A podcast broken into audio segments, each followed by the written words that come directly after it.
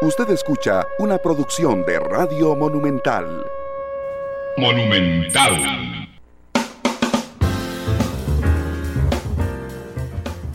Hola, ¿qué tal? Muy buenas tardes. Yo soy Randall Rivera. Bienvenidos a Matices. Muchas gracias por acompañarnos. Ayer en la noche se publicaron los datos de la última encuesta mm, de un instituto al que nosotros, la prensa, le damos muchísima legitimidad, que es el Centro de Investigación y Estudios Políticos de la Universidad de Costa Rica, el CIEP, que nos demuestra a cuatro días de las elecciones nacionales un, un empate técnico. Jesús Guzmán es uno de los investigadores del CIEP. Eh, y me acompaña hoy Matices. Jesús, ¿cómo estás? Bienvenido, ¿qué tal? Hola, Brandon, buenas tardes. Muchísimas gracias por la invitación y, y un saludo a todas las personas que nos siguen. Muchas gracias, Jesús. En términos generales, antes de entrar en números, Nada más, digamos, como una introducción que nos demuestra este último estudio de opinión pública, Jesús. insisto, a cuatro días de las elecciones. Este, este estudio lo que nos demuestra es, eh, o podemos hablar de que todavía hay un escenario muy incierto, como ha sido la, la tónica de esta campaña, pero también de las últimas campañas. Estamos ante un escenario muy incierto, eh, hay una gran incertidumbre y en, esta, y en esta campaña como tal está marcada por elementos como eh, un alto rechazo a ambas candidaturas, eh, tanto don Rodrigo como José María generan ciertos sentimientos negativos por parte de la población y eso hace que sea muy difícil a la ciudadanía que se decante o que su decisión de votar por uno u otro sea una decisión muy sólida y eso va a generar una expectativa todavía mayor el próximo domingo de no saber eh, quién va a ser el presidente eh, hasta que ya el Tribunal Supremo de Elecciones pueda emitir el, el, el, resultado del escrutinio eh, provisional que, quedará el próximo domingo. Esta encuesta lo que nos refleja es eso, precisamente que, eh, que a una semana todavía, por decirlo de alguna forma, la moneda está en el aire, que cualquiera de los dos podría ganar, pero que lo que va, lo que va a definir esta, esta semana el debate de ayer de Noticias Monumental, los dos que quedan, incluso el de Repretel el próximo eh, viernes, van a ser definitivos, no tanto en convencer a personas de que voten a favor de una persona, pero sí, si alguno de los dos candidatos eh, cometen errores, tanto en sus campañas como en los debates, ahí sí podríamos estar en un escenario donde eh, el mínimo error de los candidatos o cualquier escándalo que surja en esta semana podría tener un efecto sobre el resultado final del próximo domingo. Pero ve qué complejo, porque cuando los equipos de campaña conocen, digamos, este dato en el sentido de que los debates serán claves, no necesariamente para lograr el apoyo hacia mí, sino para que no les guste el otro candidato y por descarte, al haber solo uno o dos, si logran hacer que no le guste tanto el otro candidato, van a votar por mí por eliminación. Eso nos pone en una dinámica donde explotan las diferencias, donde vos tenés, tendés como candidato a explotar y como estrategia a explotar las debilidades del otro más allá de mis cosas buenas, porque por mí van a votar por descarte, Jesús. Sí, claro, pareciera que eh, se está centrando mucho la estrategia de las campañas en buscar eso que llamamos el voto negativo. El voto negativo o el voto en contra es precisamente que yo voy a votar por una de las opciones, no porque me guste, sino porque me, la otra opción me desagrada mucho más. Y ese proceso de descarte que se está, que se está llevando ahorita también es lo que está guiando las campañas y lo que está haciendo que, eh, que, la, que lo, lo, que está guiando incluso los debates. Eh, y en este sentido, el problema con eso, bueno, hay un 30% de la ciudadanía que reconoce que esa es su motivación para votar por uno u otro, el, voto negativo, pero ese es un voto o, o esa es una decisión muy poco firme, en el sentido que eh, si yo no estoy convencido de votar por mi candidato, sino que simplemente estoy convencido de no votar por el otro, eso puede ser muy maleable. ¿En qué sentido? En que o puedo al final tomar la decisión de no ir a votar, que es, que es una probabilidad relativamente alta de no ir a votar por esa falta de convencimiento, o también que ante un elemento muy coyuntural de esta semana, mi voto cambie. O sea, no, ya no voy a votar en contra de uno, sino votar en contra del otro, y ahí podría también tener un, impacto importante en el resultado de la elección. Lo que sí notamos, y ahora sí te invito por favor a, a contarnos los números, es que hay una tendencia a que haya un empate técnico, ¿verdad? Con una diferencia cada vez más ajustada. Dicho sea de paso, no porque José María Figueres aumente, digamos, en, ese, en esa tendencia, sino porque mm, Rodrigo Chávez disminuye. Y además de que disminuye, aumenta el número de indecisos, Jesús. Sí, correcto. Ahí lo que, lo que estamos viendo, hay una pequeña tendencia a, una disminución de don Rodrigo, pasando desde el 47% en la primera medición que se publicó el primero de marzo a un 41%, es decir, perdió 6 puntos porcentuales en este mes. Don José María, de pasando el primero de marzo a 36%, a 38%, es decir, no tiene un aumento importante, sino que esos movimientos que estamos viendo, donde se está yendo es a las personas indecisas, es decir, tenemos un aumento de personas indecisas eh, a este momento que es contraintuitivo, en el sentido que uno esperaría que, eh, que conforme se acerca más la elección, las personas más bien se vayan decidiendo, y acá estamos viendo lo contrario, las personas más bien se están decidiendo más acercándonos un poco más al día de la elección. Y si esas personas que les está costando decidirse no logran decidirse o no hay un elemento en los debates, en el cierre de campañas el día de hoy o algún otro elemento, probablemente esas personas eh, van a tener muy difícil decidir ir a votar el próximo domingo. Sí, realmente eso es interesante. Entonces uno puede decir con viendo, digamos, las últimas tres mediciones, de que efectivamente hay una tendencia a una disminución mínima, eso sí, de, votos por don Rodrigo, que migran no hacia el otro candidato, sino hacia no saber por quién votar faltando los cuatro días para las elecciones, Jesús. Sí, correcto. Ahí, ahí el, fenómeno que estamos viendo y sin poder ver los movimientos internos, puede ser que haya movimientos de un candidato hacia otro, que hayan personas que están indecidas que se movieron, etcétera, pero lo que sí se puede ver a nivel macro es que esos movimientos a donde están yéndose es a las personas indecisas. Y ese aumento en personas indecisas, que insisto, es un poco contraintuitivo, lo que nos eh, refleja es precisamente que esta elección como tal, eh, las personas lo, lo, están meditando tal vez un poco más y les está costando más definirse por quién votar. Ese 18% si bien es cierto, sigue siendo un, grupo relativamente pequeño, pero es muchísimo mayor que la diferencia entre ambas candidaturas. En, la primera medición del mes de marzo, cuando la diferencia entre ambas candidaturas era aproximadamente un 12%, las personas indecisas eran un 15%. Es decir, eh, esas personas indecisas podían de irse a, favor de don José María Figueres, darle el gane a José María, pero era poco probable que eso pasara así. Ahora, en este momento, las personas indecisas son un porcentaje muchísimo mayor que el porcentaje de, o la diferencia en puntos porcentuales que hay entre don José María y don Rodrigo. Entonces ahí, una vez más, el foco se pone en las personas indecisas que podrían eh, darle un triunfo muy fuerte a don Rodrigo o incluso eh, voltear esta diferencia que hay y darle un triunfo a José María. Eso, la importancia que pueden tener las personas indecisas es mayúscula precisamente por esa eh, diferencia tan pequeña que hay ahorita entre ambas candidaturas y el comportamiento que hemos visto durante toda la campaña. Claro, no podemos ver los movimientos, digamos, el registro de hacia dónde se fue cuál, pero conocemos el saldo y el saldo de esos movimientos engorda los indecisos. Sí, correcto. Y, ahí en, este, en este engrosamiento de las personas indecisas eh, es muy importante y, señalar que, como lo vimos en primera ronda, muchas personas indecisas hacia el final no logran decidirse por alguna de las dos candidaturas o van a tomar alguna decisión de por quién decidirse muy al filo del propio domingo o incluso el propio domingo. Así que el tema de los debates jueves, viernes, bueno, sí, jueves, viernes, el, el que hubo ayer, que si no lo logramos medir en, en esta encuesta, el tema de algún error o algún escándalo o algún hecho noticioso que pasa esta semana eh, o algún hecho viral que también, que también está sucediendo en esta campaña, puede tener un impacto muy significativo en estas personas indecisas, pero también hemos visto que hay una volatilidad muy alta. Y la volatilidad muy alta significa que hay personas que hoy pueden estar decididas a votar por uno de los dos, que al final se declinen o a votar por el otro o a no votar.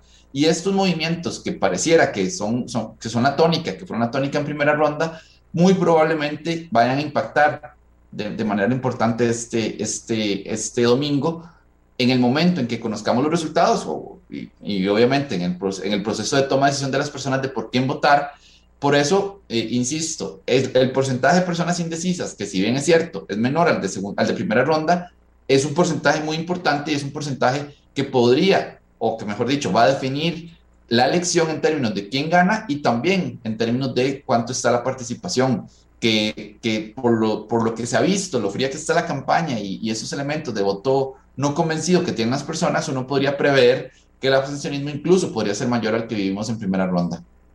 Sí, como ha sido, como ha sido además histórico, ¿no? O sea, eh, tener un abstencionismo más alto que en primera ronda no sería una novedad eh, para nadie prácticamente, Jesús, porque de hecho estaba intentando, déjame ver un segundo, a ver si lo encuentro, porque estaba viendo mmm, algunos datos que yo había logrado extraer justamente de cara a la cobertura eh, a la cobertura electoral de, de Noticias Repretel, que por cierto Jesús nos acompañará el, el domingo en la tarde, eh, también un ratito, vamos a tener transmisión ininterrumpida a través de Canal 6 y yo les pido y les los invito además, no solo al debate del próximo viernes, que es el último debate, la última vez que usted podrá ver a los dos candidatos presidenciales, este, enfrentarse entre sí, eh, sino también el domingo en una transmisión ininterrumpida desde las 6 de la mañana prácticamente. Te decía lo del abstencionismo porque, por ejemplo, en segunda ronda, en 2002, que fue la primera segunda ronda que tuvimos, tuvimos un abstencionismo de el 39,51 en 2014 del 43,37, que fue el más alto que registramos, y en 2018 el 34,29, que ese sí fue más bajo. El detalle aquí es que tal vez sí sea más alto que esto, pero que esas segundas rondas en esas ocasiones fueron más altas, los abstencionistas, que lo que se registró en primero. Es decir, en la primera ronda, comparándose con ellas mismas, en primera ronda tiende a que la gente que no va a votar, pues no, va a votar. Y creo que eh, parte de, digamos, de la estrategia es movilizar entonces por emociones, que ya vamos a hablar de las emociones que se, que se, que se sienten, pero son emociones al contrario, no que me amen, sino que odien al otro. Muestra de ello, Jesús, ustedes midieron esas emociones y encontraron buena parte de la gente muy angustiada. Correcto, sí. En, cuanto a ese tema de segunda ronda, eh, antes de entrar a ese tema de las emociones, eh, hay un estudio, de hecho, de, de, Ronald Alfaro, compañero nuestro en, el CIEP, eh, que habla que un elemento movilizador del voto es la polarización. Entonces, hace cuatro años, que fue el único momento en que tuvimos ese cambio, en que se votó un poquito más en segunda ronda que en primera, un porcentaje de participación mayor, hay que recordar que en 2018 la polarización en segunda ronda fue muy fuerte. En esta ocasión no tenemos ese elemento de polarización. Hay que recordar, por ejemplo, en 2002 no, no hubo una polarización fuerte, en el 2014 muchísimo menos. Incluso don Johnny Araya había renunciado eh, informalmente a la candidatura, pero en 2018 sí. Si vemos esta, esta, esta nueva, esta, esta, esta campaña, no, no podemos hablar de que hay una polarización ni afectiva ni, ni, ni, ni emotiva. Entonces, no hay una polarización como tal. O sea, las figuras de Rodrigo Chávez y José María Figueres no están polarizadas entre sí. Más bien parecería que ambas son un polo de, que generan rechazo por la población y no hay otro, otro polo que sea como esa contraparte. Por eso no hay una polarización como tal. Y eso, ahora sí, hablando de los sentimientos, lo que podemos ver es que las personas en su mayoría dicen estar angustiadas. Un 32, 33%.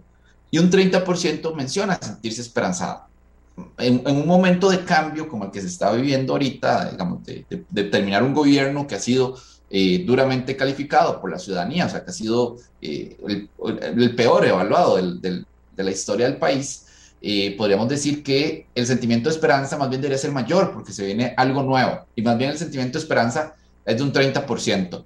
Y si incluso sumamos el sentimiento de angustia, que es un 32%, y un 22% de tristeza, prácticamente estamos llegando al 55% de la ciudadanía que tiene un sentimiento negativo en esta campaña versus un 45% que está esperanzado o entusiasmado. Entonces, todavía está más presente lo negativo en las personas que lo positivo.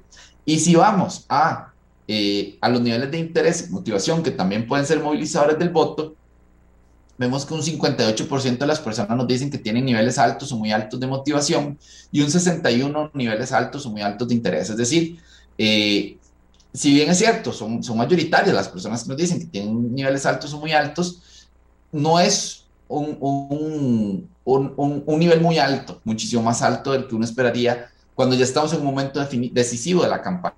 Es decir, una motivación del 58% haría pensar que las personas en, en general no están tan motivadas y no están tan interesadas. Y eso es lo que, insisto, podría tener una repercusión fuerte con esos sentimientos de rechazo a las candidaturas y que tampoco la campaña ha generado grandes emociones en las personas, podría generar eh, la no movilización de electores el próximo domingo y un aumento eh, más que probable del abstencionismo. Pero ve que interesante, estas características hacen, y esto está fuera del estudio, que se concentre mucho la discusión en las diferencias personales de los candidatos. Sí, correcto. De hecho, eh, en, estudios anteriores que, hicimos, cuando preguntamos eh, por primera ronda qué hizo las personas decidirse, había un tema muy importante que era el tema de la persona, de, por, la que querían votar. Entonces, eso, que, esté muy rodeado el tema de la persona, se está obviando y el tema, por ejemplo, cuando preguntamos los, planes de gobierno, los equipos, eso estaba muy por debajo en porcentajes. Lo que pareciera que está llevando a las personas a tomar decisiones es el candidato como tal. Eh, las diferencias que pueden tener con el otro y por eso pareciera que en los debates, como, como ya lo señalaron al inicio, se, está, perdón, se están guiando mucho por el tema de en qué me diferencio yo de este candidato y no tanto cuáles son mis propuestas, cuáles son mis características o qué puedo aportarle yo. Y eso es una característica de este proceso electoral, pero también no hay que olvidar que, que la política costarricense eh, desde prácticamente de, toda la vida, la, desde, la, desde la, fundación de la Primera República, ha sido muy personalista en torno a la figura del presidente de la República y eso hace que al momento de tomar la decisión de por quién votar, sigamos esa lógica de centrarse más en la figura del presidente y obviar todos los demás elementos como equipos, partidos políticos, propuestas, y más bien pensar que es la figura presidencial la que podría hacer un cambio o, o, mantener eh, el Poder Ejecutivo y desde ahí tomar decisiones que, impacten relativamente fuerte el, desarrollo del país. Aunque en el caso de Rodrigo Chávez, claramente Pilar Cisneros ha sido una de las anclas particulares en su campaña y en su popularidad. Sí, claro, ahí, ahí ese es un elemento importante que, que, doña Pilar ha, ha, jugado un rol fundamental en la campaña de Rodrigo, tanto dándola a conocer en, en, su momento. Recordemos que prácticamente en todas las vallas del país, eh, don Rodrigo no salía solo, salía con doña Pilar y la candidatura a diputación de ese lugar eh, fue un activo de la campaña para darlo a conocer y también para darle un sello de legitimidad. Hay que recordar que eh, doña Pilar durante su, su, trayectoria como periodista tuvo un rol, o, ella, o, ella, o ella se daba un rol, mejor dicho, de fiscalizadora y, muy vehemente con temas de corrupción, etcétera. Y ese rol que ella asumió eh, todavía se mantiene en el imaginario de las personas, entonces ya resultó ser, por así decirlo, como un sello de legitimidad hacia don Rodrigo Chávez. Entonces, ahí sí, el, el rol de Rodrigo Chávez, pero también vendiéndose como una figura fuerte, como una figura antisistema, como una figura que viene a hacer un cambio fuerte, eso lo ha beneficiado mucho en ciertos sectores y también el, sumado, el rol de Pilar Cisneros en la campaña ha generado este, este movimiento y ha, y, ha, ayudado al aumento del conocimiento y la popularidad que ha tenido o que tiene don Rodrigo Chávez, que incluso como ministro de Hacienda no lo tuvo en los cinco meses que estuvo como ministro, no tuvo esa exposición, pese a que era un ministro relativamente polémico por sus posiciones y por algunos encontronazos que tuvo con las y los diputados, pero no era conocido logró ser conocido gracias a este proceso de campaña y la compañía de Pilar Cisneros en ella. Claro, pero es, no sé, realmente estamos en una, en una elección muy particular. Hay gente que de una vez les anuncia a ustedes en la encuesta que va a ir a votar en nulo o en blanco, ¿verdad? Y tiene una motivación fuerte. Yo, yo, eh, ustedes no se imaginan la cantidad de gente que me pregunta a mí, por ejemplo, ¿qué pasa con, los votos en blanco? ¿Qué pasa con los votos nulos? Porque la gente tiende a, pensar que en Costa Rica el voto en blanco o el voto nulo es un castigo para alguno. Y realmente, la verdad sea dicha, no importa si usted vota en blanco o nulo, no afecta en nada las diferencias. ¿Por qué? Porque en otros países cuando usted tiene el total de votos y tiene que pasar al 40% y usted le suma un montón de blancos, por ejemplo, su porcentaje baja. En Costa Rica no, porque esos votos quedan anulados, anulados entonces solo se cuentan los válidos. Es el porcentaje de los válidos. En español, votar en blanco, más allá, digamos, de su berreo, no tiene incidencia en, la elección, pero se los anuncian a ustedes con razones, eh, Jesús, que son muy interesantes. Sí, claro. Eh, cuando, cuando vemos este tema de por qué las personas votarían en blanco nulo y que no es un porcentaje eh, despreciable, hay un porcentaje importante, prácticamente un 3% de personas que nos anuncian desde ya que van a votar nulo. La diferencia eh, entre candidatos. Exacto, sí. De hecho, es, es un grupo grande. la mayoría, un 60%, dice que votaría nulo o en blanco porque siente un rechazo, un disgusto por ambas candidaturas y un 10% lo dice por motivos, por ejemplo, que es un derecho o que es un tema religioso, que no puede votar por algunas dos candidaturas o que su candidatura de preferencia no está. Pero el tema mayoritario, un 60% dice rechazo a estas dos candidaturas. No me gusta ninguna de esas dos eh, candidaturas, por lo cual prefiero votar en blanco o votar en nulo. Y eso hace pensar que, eh, que en esta elección particular, tanto el abstencionismo que el abstencionismo también, las personas que dicen que no van a ir a votar, el rechazo, el disgusto con las candidaturas es un 47% y el, desinterés o desilusión con la política un 28%, es decir, es un, es un grupo de un 70% que tiene una razón política para no ir a votar. En este caso, tanto el abstencionismo como votar en blanco de nulo, si bien es cierto, al final no va a tener un impacto real en, en el resultado de la elección, por eso que mencionás, el candidato que obtenga un voto más que otro va a ganar o sea, el, próximo domingo en horas de la noche vamos a tener presidente electo. Pero estas dos formas de expresarse las personas sí van a funcionar o, funcionan en el imaginario de las personas como una eh, forma de expresarse, de expresar su descontento, de expresar su rechazo con las candidaturas y en general con la política como se ha llevado eh, o en este gobierno o, o, en general el sistema democrático que no ha resolvido algunos de los problemas que tiene la ciudadanía. Entonces, eh, eh, lo que se ve principalmente es como esa, como esa, lo que, lo que llaman unos autores, como esa voz de salida al sistema de que los mecanismos formales, que en este caso sería la, elección, no pueden o no se sienten representados y por tanto van a buscar una voz eh, alternativa que va a ser una salida a eso que le da el sistema y lo que va a hacer mediante esta salida es eh, expresar su descontento eh, o expresar su malestar con la forma en que se ha llevado esta campaña y como la forma incluso en que el sistema está funcionando eh, desde hace bastantes años. Sí, realmente son datos muy interesantes que además cuando uno los ve estructuralmente, digamos, los, los, los desapega de la elección actual y los ve, digamos, en, en, en el sistema costarricense, de hecho son datos eh, muy interesantes que nos dejan mucho que pensar. De hecho, ahora quisiera eh, cerrar hablando justamente con, con Jesús de, de, este tema. Eh, Jesús, permíteme ir a la primera pausa comercial.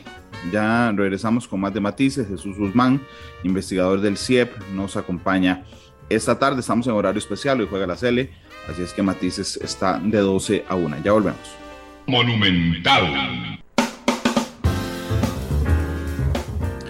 Regresamos a Matices. Estamos analizando junto a don Jesús Guzmán, investigador del CIEP, el estudio publicado anoche, el último informe antes de las elecciones nacionales, que en resumen nos da una gran posibilidad de un empate técnico, o no, no, no, nos da un empate técnico en el estudio, lo que tiene una gran posibilidad de que las diferencias el próximo domingo sean muy, muy pequeñas. Que hay que recordar, por cierto, que el próximo domingo habrá ganador, es decir, no importa si vota 1% de la población, no importa si la diferencia es de 1, Costa Rica tendrá que escoger el próximo domingo al cuadragésimo noveno presidente de, eh, de la República. Es interesante, uno de los, yo decía que uno de los, un decía de estos, que uno de los elementos en el libreto de los populistas, independientemente de su signo ideológico, es el ataque al sistema electoral. La desacreditación de la autoridad electoral. Y que, bueno, es casi un libreto que siguen todos los populistas del mundo. Aquí pareciera, pareciera, digo, desde la esperanza que podríamos estar vacunados ante eso, por lo menos de momento, porque el estudio demuestra, y quería que me diera los datos y nos comentaras eso, Jesús, que hay una, que la ciudadanía avala, confía en el Tribunal Supremo de Elecciones, Jesús. Claro, en el, en el estudio publicamos el, dato nuevo, que fue una pregunta que hicimos precisamente sobre la, la, labor del tribunal investigando anomalías de los partidos políticos. Y hay un 61% de las personas confían mucho, o, mejor dicho, valoran bien o muy bien la labor del tribunal en, esta, en este tema, que eh, muchas veces criticado, el tema, por ejemplo, el financiamiento de partidos políticos, cómo lo lleva el Departamento de, Financiamiento de Partidos Políticos, otras denuncias, por ejemplo, de beligerancia, etcétera. El Tribunal Supremo de Elecciones en eso en específico tiene una, una, calificación, un respaldo mayoritario de la ciudadanía. También preguntamos en esta encuesta, no lo incluimos acá, pero, pero lo preguntamos cómo las, o cómo las personas valoran el trabajo del Tribunal Supremo de Elecciones y también es, es una mayoría, eh, ahí sí, abrumadora que califica muy bien o bien la, la, labor del Tribunal Supremo de Elecciones y también mucho de ciudadanía, como lo vimos en el estudio tras anterior, la ciudadanía tiene una confianza muy alta en los resultados que da el Tribunal Supremo de Elecciones.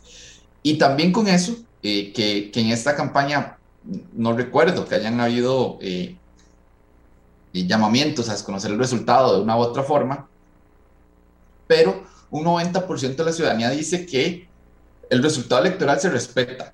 Sin importar si me gusta o no, el resultado electoral se debe respetar. Y eso nos, nos demuestra la alta confianza que tiene la ciudadanía en el sistema electoral como tal. Y el Tribunal Supremo de Elecciones como garante de ese sistema electoral está muy respaldado por la ciudadanía. Es decir, ese, ese sentimiento, eso que vos mencionas de eh, que, que, hay otras latitudes, que, que, los organismos electorales son muy cuestionados, acá en Costa Rica no pasa. Y es importante señalar que pese a las dificultades que tuvo el Tribunal Supremo de Elecciones durante este proceso electoral, hay que recordar que, bueno, el tema de la pandemia siempre es un tema que estuvo presente, que, que generaba mucha expectativa y muchas dudas, y también que hubo un cambio de presidencia al, al, al, en el momento mismo de, de, de la elección. O sea, eh, don Luis Antonio tiene que renunciar por ahí de octubre y asumir doña eh, Eugenia, que, eh, que, eso demuestra que la solidez del órgano electoral. Entonces, no hubo ningún cambio, no hubo ninguna, ningún, ningún, nada que se pueda dudar del, del Tribunal Supremo de Elecciones y eso demuestra que el Tribunal Supremo de Elecciones, mucho más de las personas que lo están integrando, de los magistrados y magistradas, es un órgano ya técnicamente preparado y que tiene un, un personal eh, altamente calificado para poder hacerle frente a un proceso electoral sin importar este tipo de cambios o sin importar este tipo de coyunturas como la del COVID-19. Eso realmente eh, creo que habla muy bien en general de la construcción, eh, de la construcción que hemos, que hemos venido haciendo desde de, de prácticamente la constitución política de 1949. Jesús, lo del tema del empate, del empate técnico. Eh, hay una diferencia de más 3.1 entre los dos candidatos. Aquí quisiera simplemente que, que, nos sirvas como académico explicándonos. Es decir, eh, es más, espérate, porque no, no, re, no recuerdo, es 41,8, ¿verdad? Uh -huh. Contra 38,00. 31.4. Ok.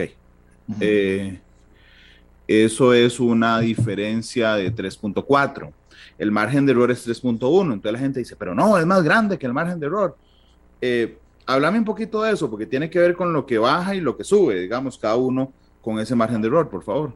Correcto. Eh, el margen de error a nivel macro, a nivel general, es una medida eh, cuando decimos que la encuesta tiene un margen de error de 3.1 puntos porcentuales, siempre se dice primero que es más o menos 3.1 puntos porcentuales.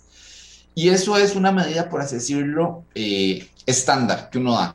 Uno lo que dice es que puedo asegurar, yo como investigador, que con este tamaño de muestra, 1019 personas, mi margen de error va a ser de más o menos 3.1. Y eso es muy importante porque hay que asegurarlo para la muestra total. ¿Qué pasa? Con el tema de la intención de voto, como tal, lo primero importante que hay que ver es que el tamaño de muestra con el que analizamos la intención de voto no son las 1019 personas, son 726 personas, que incluso ahí en el cuadro de, del informe lo ponemos. ¿Qué son esas 726 personas y no por qué trabajar con el total de la muestra? Porque este cuadro de intención de voto lo trabajamos con las personas que están decididas están muy decididas o que es muy probable que vayan a ir a votar el próximo domingo. Entonces ahí el tamaño de muestra disminuye a un 72% de la muestra total. Eso es un elemento muy importante a considerar. Y luego, cada variable tiene su propio margen de error. ¿Por qué es esto? Porque cada variable cambia. Por ejemplo, las variables que son de este tipo, que son de preguntas, de, de cuál candidatura va a votar, tienen su propio margen de error y se calculan de una forma, mientras hay otras variables, como por ejemplo la nota que se le da al Tribunal Supremo de Elecciones, se calcula de otra, con otra fórmula completamente diferente. Entonces, volviendo a esta, a esta pregunta, tenemos dos cosas importantes. La primera es que con 726 el margen de error aumenta un poco. ¿Por qué? Porque la muestra disminuyó y el margen de error siempre está directamente eh, o inversamente proporcional al tamaño de muestra. Si disminuye el tamaño de muestra, aumenta margen de error. Y en este caso, nuestro margen de error calculado para esta variable en específico es de 3.8 puntos porcentuales. ¿Qué quiere decir esto? Que eh, el margen de error por tener una muestra más pequeñita es mayor. Y aparte, esta variable en específico tiene eh, la peculiaridad de que es una variable que, eh, que de porcentajes, llamémoslo de alguna forma. Y el margen de error siempre se suma es decir, ese 41.4% pues, tenemos que sumarle ese 3.8% y tenemos que restarle ese 3.8% para que nos dé lo que se conoce eh, típicamente como el intervalo de confianza, ese máximo y ese mínimo. El mínimo, por ejemplo, de Don Rodrigo es de 37.7 y el máximo es 45.2. ¿Qué queremos decir con esos máximos y mínimos? Que de la muestra podemos concluir que en la población, recordemos que mí me interesa hablar de la población de votantes de Costa Rica, de esa población de votantes de Costa Rica es muy probable, tenemos un 95% de probabilidad que el valor de la población esté entre ese, entre ese margen, entre un 37.7 y un 45.2.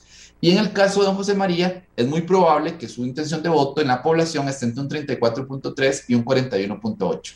Y si vemos el valor menor de don Rodrigo, que es 37.7, es más bajo que el valor mayor de don José María. El de don José María es 41.8. Al haber ese traslape entre ese, es, eh, hay, un, hay un segmento que está incluido los dos, por así decirlo, es cuando hablamos de un empate técnico. ¿Por qué un empate técnico? Porque en la población no podemos determinar que esa diferencia es eh, mucho más grande de cero. No podemos decir, incluso podríamos concluir que es exactamente igual.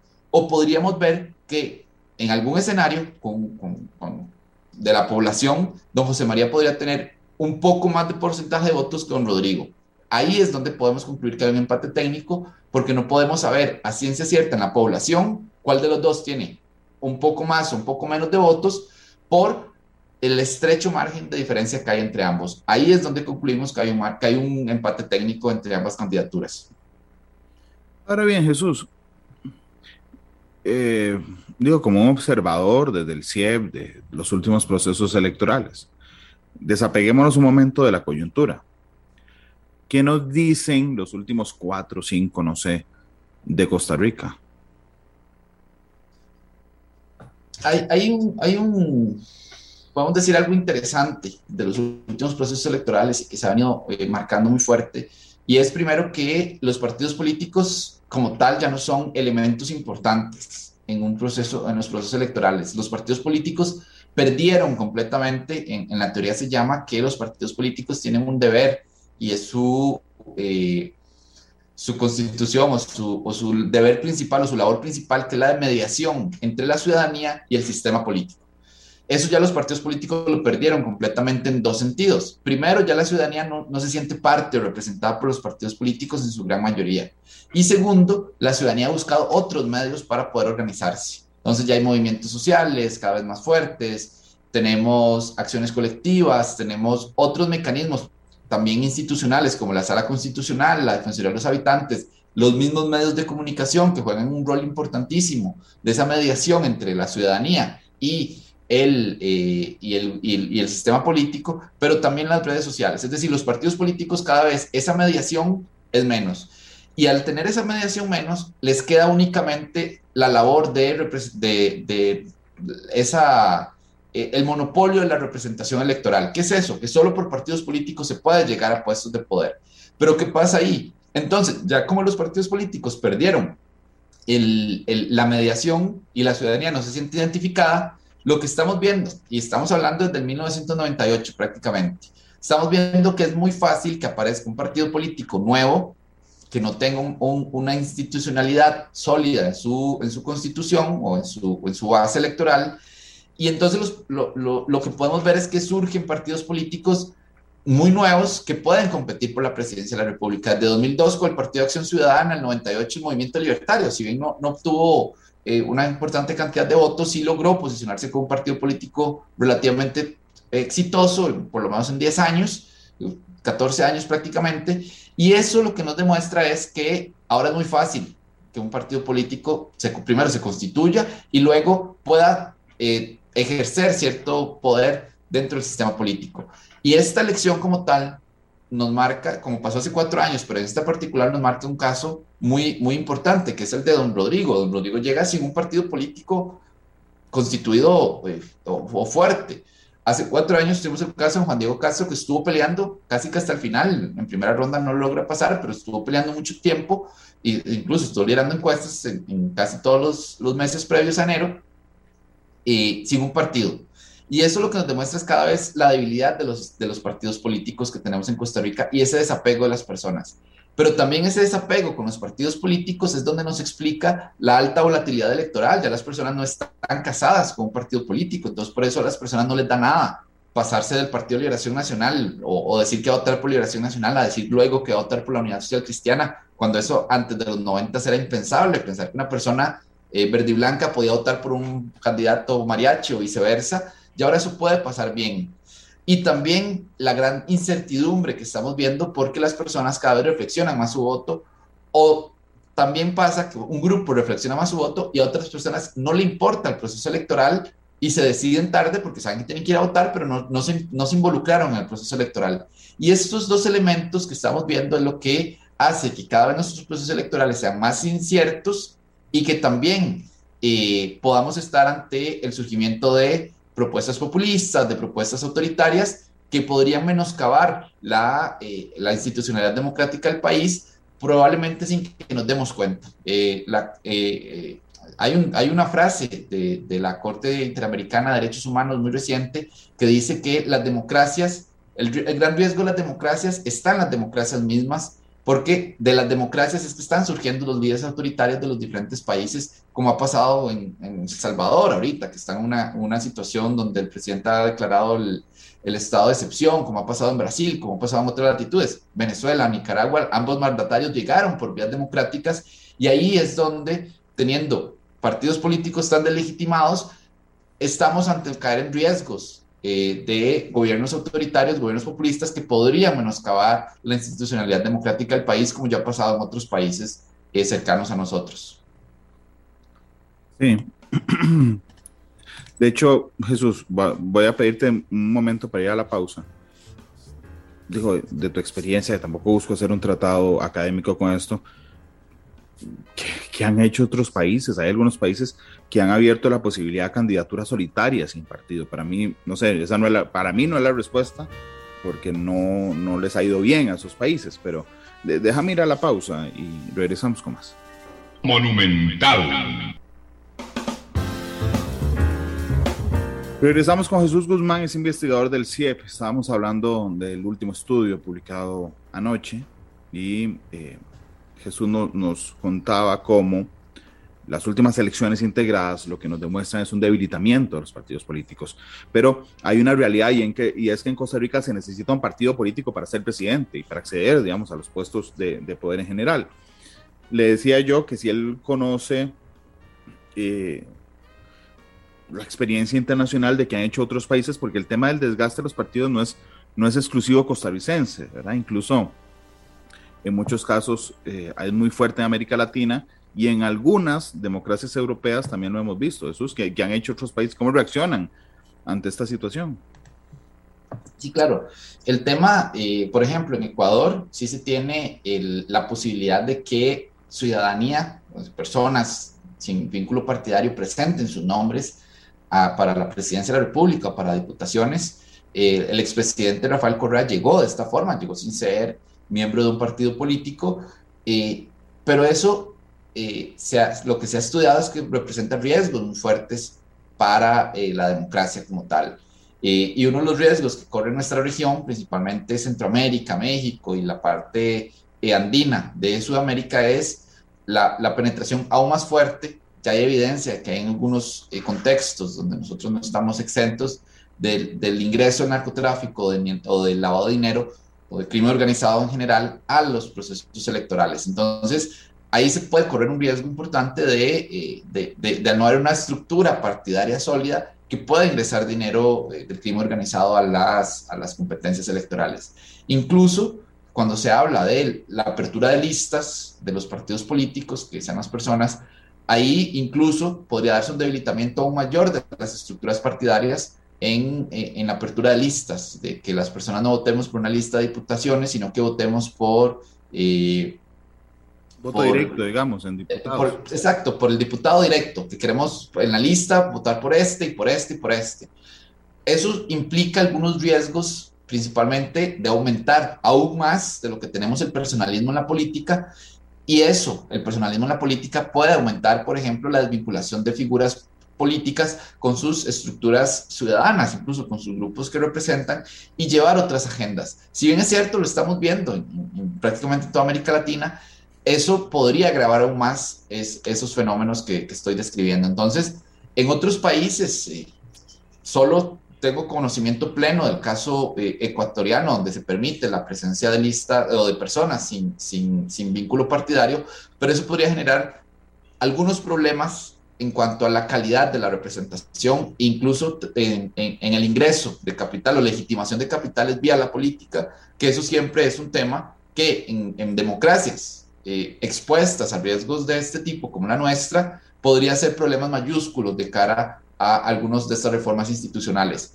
Eh, hay países donde, donde las reformas que han buscado es más bien el fortalecimiento de los partidos políticos y eso consideré yo que debería ser la, la, la debería ser la, la, la, vía que busquemos acá en el país, fortalecer los partidos políticos, devolverles a los partidos, o que los partidos políticos, mejor dicho, retomen su, eh, sus procesos de fortalecimiento de estructuras, de lo que se conocía antes como la capacitación electoral, que era parte de los partidos políticos, de convivencia, etcétera, que han dejado de hacer precisamente porque, y es una crítica que yo veo eh, personal, el haber separado elecciones municipales de elecciones nacionales generaron los partidos políticos maquinarias electorales.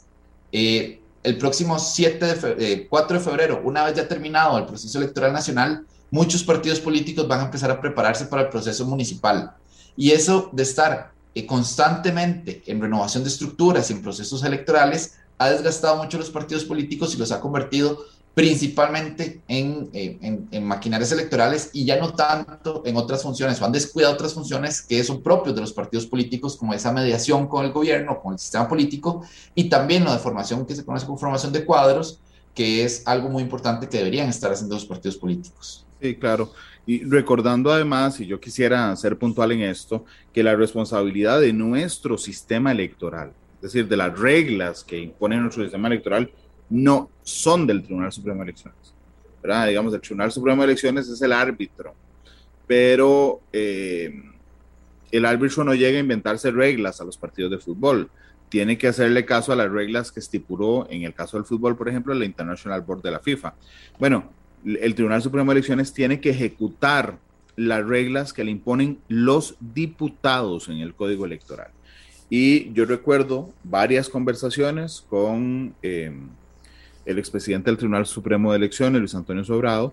Él me decía es que el tribunal no está de acuerdo en el código electoral. Es decir, hay muchos elementos en los que no está de acuerdo. Eh, otra opción sería buscar una viabilidad mediante la cual haya un refrescamiento del sistema electoral de una manera más directa, siempre pasando por la Asamblea Legislativa, que hay que recordar que es el primer poder de la República, que son nuestros representantes y que, digamos, soberanamente ocupa el poder, eh, pero que el tribunal tenga más incidencia, digamos, en la formación de esas, de esas reformas, que finalmente son los que ponen la cara a la población en cada proceso electoral.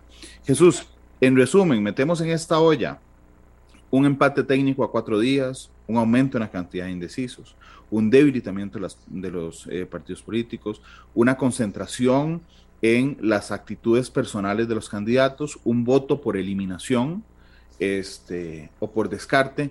¿Qué podemos esperar en tus ojos a estos tres días de campaña y lo que pase el próximo domingo, Jesús?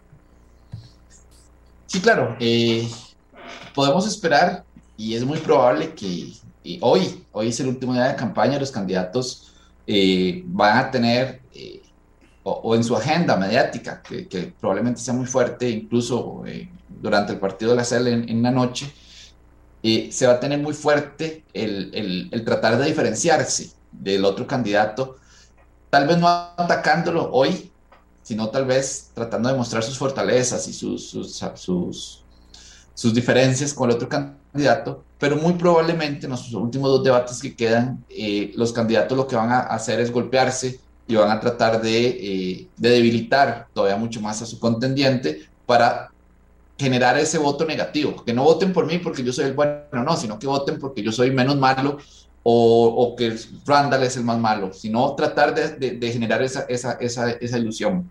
Quien cometa menos errores, tanto en los debates como, como que salga menos escándalos en estos tres, cuatro días que tenemos, van a ser claves, a mi juicio, ante esa, ante esa diferencia relativamente pequeña o, inexistente que hay, eh, eso va a ser clave, la, menor cantidad de errores y la menor cantidad de, eh, de ataques que puedan golpear directamente al candidato.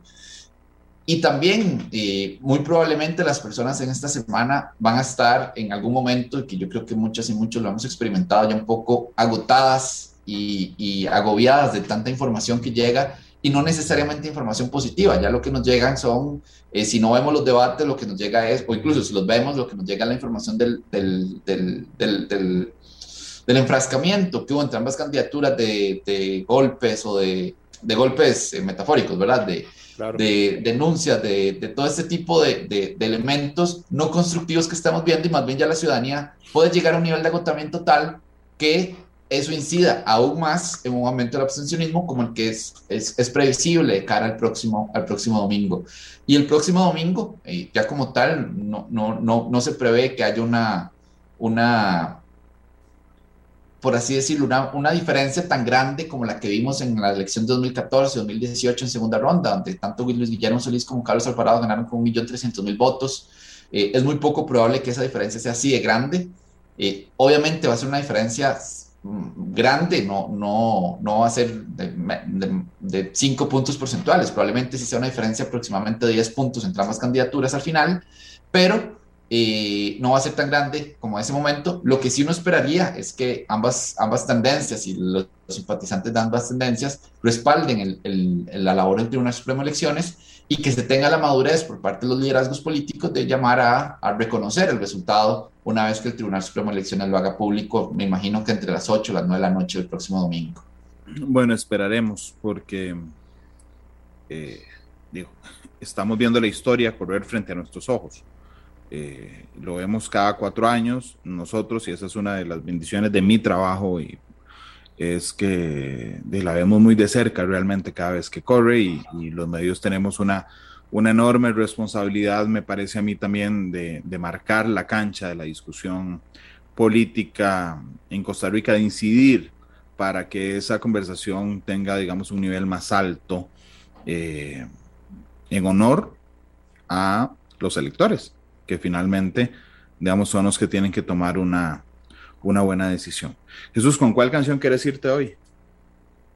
Eh, no podría ser una, Esa era la pregunta que no venía en el, en el estudio. Esa era una que no venía en el estudio, sí. Eh, podemos poner una jarada de palo, que es uno de mis grupos favoritos. Eh, podría ser eh, bonito para terminar un día, o, o que ojalá que, que, estos últimos días de campaña sean días bonitos. Ojalá termine bonito, ojalá gane hoy la CL, además, este, eh, y ojalá gane Costa Rica. El, próximo domingo, que insisto, tomará una decisión, ya no hay más allá. Este, lo que decidamos el domingo es lo que tendremos en los próximos cuatro años. Jesús Guzmán, investigador del CIEP, nos acompañó hoy en Matices. Muchas gracias, Jesús. Muchas gracias, Randall, y muchas gracias a todas las personas que nos siguieron. Jarabe de Palo, despide Matices, bonito, es la canción. Feliz tarde. Este programa fue una producción de Radio Monumental.